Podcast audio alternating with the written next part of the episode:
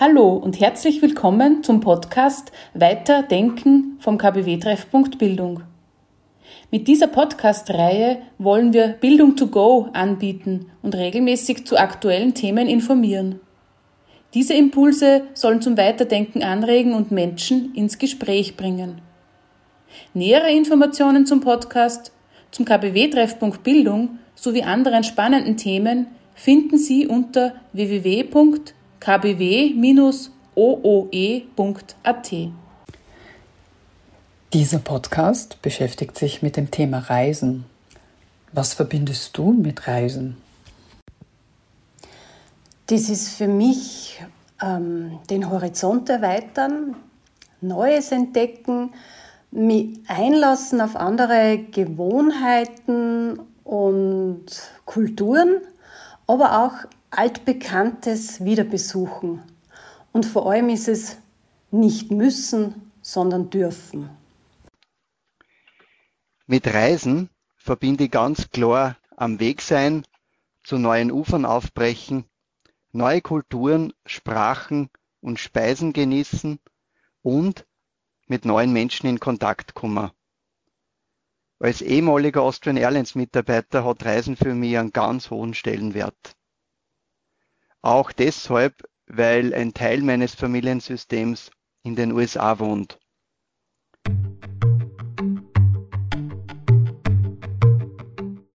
Grüß Gott, mein Name ist Christoph Mülleder. Ich organisiere mit meinem Reisebüro Weltanschauen äh, Reisen, die den Anspruch haben, sozial und ökologisch verträglich zu sein. Einmal im Jahr auch äh, gemeinsam mit dem katholischen Bildungswerk der Diözese Linz. Und äh, ich freue mich sehr, äh, dass wir jetzt endlich wieder reisen können nach diesem einen Jahr oder über einem Jahr der erzwungenen Pause. Und ich möchte einsteigen mit ein paar Gedanken von Ilya Trojanow, äh, in, dessen, in, in seinem Buch Gebrauchsanweisung für das Reisen, das ich sehr empfehlen kann, gibt es mehr davon nachzulesen.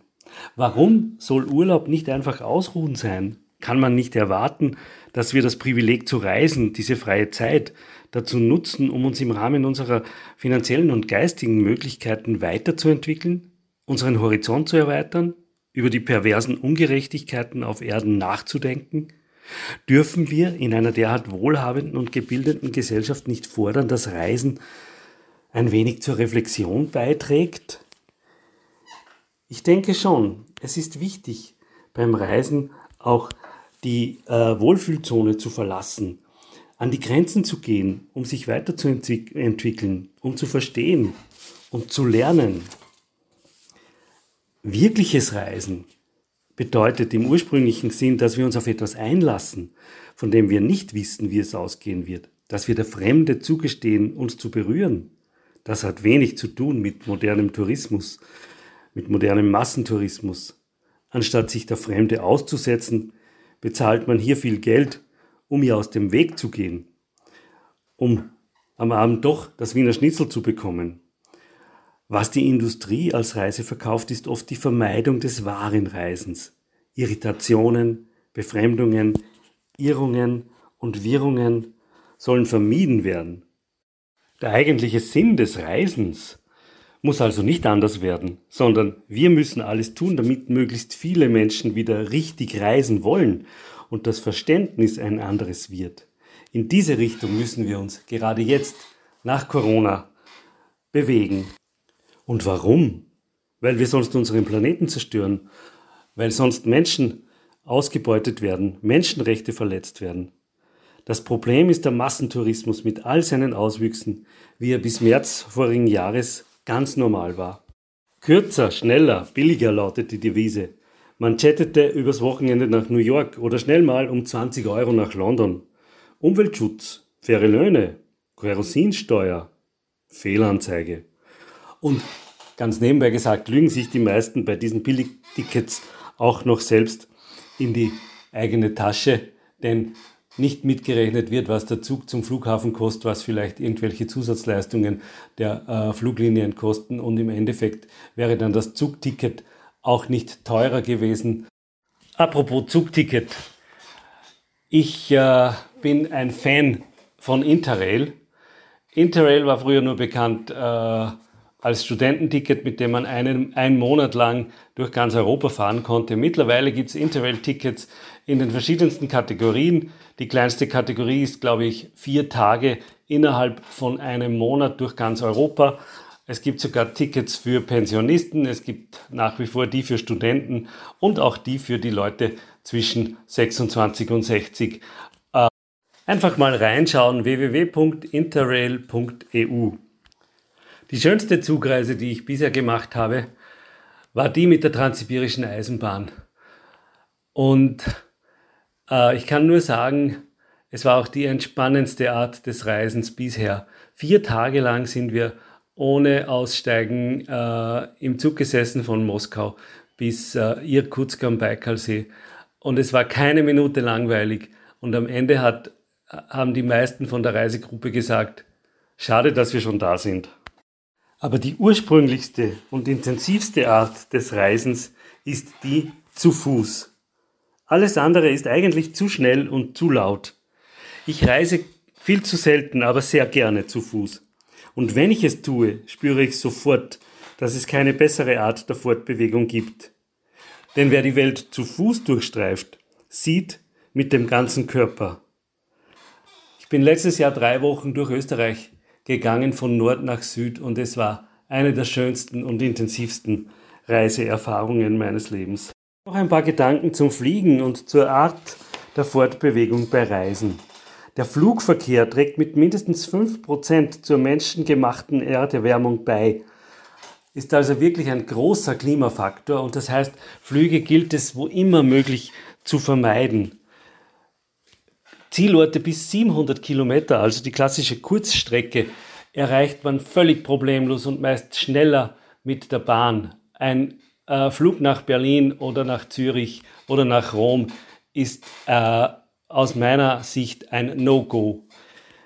Bei weiter entfernten Destinationen wird es dann natürlich schwieriger, aber hier gilt die Faustregel, je weiter man fortfährt äh, oder fortfliegt, desto länger soll man bleiben, damit die Relation äh, gewahrt bleibt. Aber für mich ist es wichtig, immer auch zu schauen, gibt es eine Alternative? Kann ich an meinen Zielort mit dem Zug kommen, mit dem Bus kommen? äh, muss ich überhaupt so oft so weit fortfliegen? Es ist auch äh, eine Regel, dass man vielleicht einmal im Jahr einen längeren Urlaub macht, anstatt vieler kleiner Kurzurlaube. Auch so spart man Emissionen und kann äh, das Klima schützen. Und wenn ich schon fliege, dann sollte ich auf jeden Fall meinen CO2-Ausstoß, den ich durch den Flug verursache, über ein Klimakompensationsprojekt äh, gut machen. Ich empfehle hier ein Projekt der BOKU Wien, der Universität für Bodenkultur, gemeinsam mit der Caritas äh, gibt es hier ein äh, CO2-Kompensationsprojekt. Mehr dazu auf äh, klimaneutralität.boku.ac.at.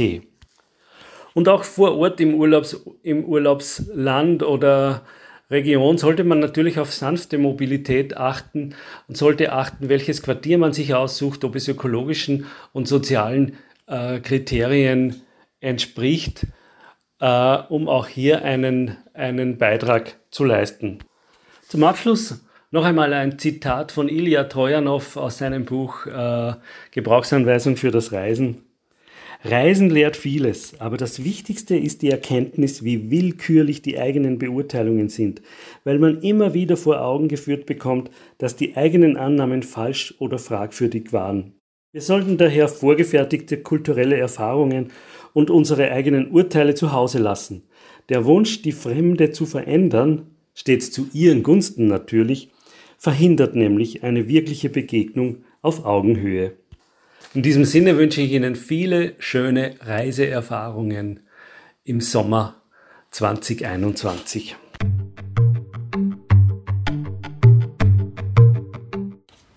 Wovon lässt du dich auf Reisen berühren?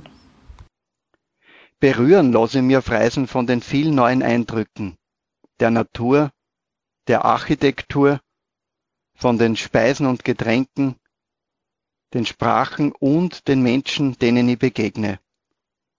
Vor allem auch von den ungeplanten, schönen Erlebnissen, die auf Reisen passieren. Von Plätzen abseits der gängigen Reiserouten, wo ich dann einfach sitzen bleibe, einen Kaffee trinke, beobachte und genieße und mit Menschen, die dort wohnen, ins Gespräch kommen. Äh, ich lasse mich am meisten und am eindrucksvollsten berührt mich immer die Begegnung mit Menschen.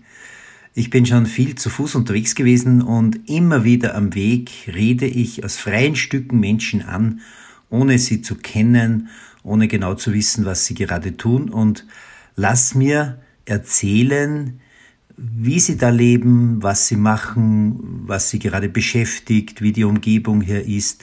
Ich lasse mir die Welt aus ihrer Sicht, aus der für mich fremden Sicht einfach schildern.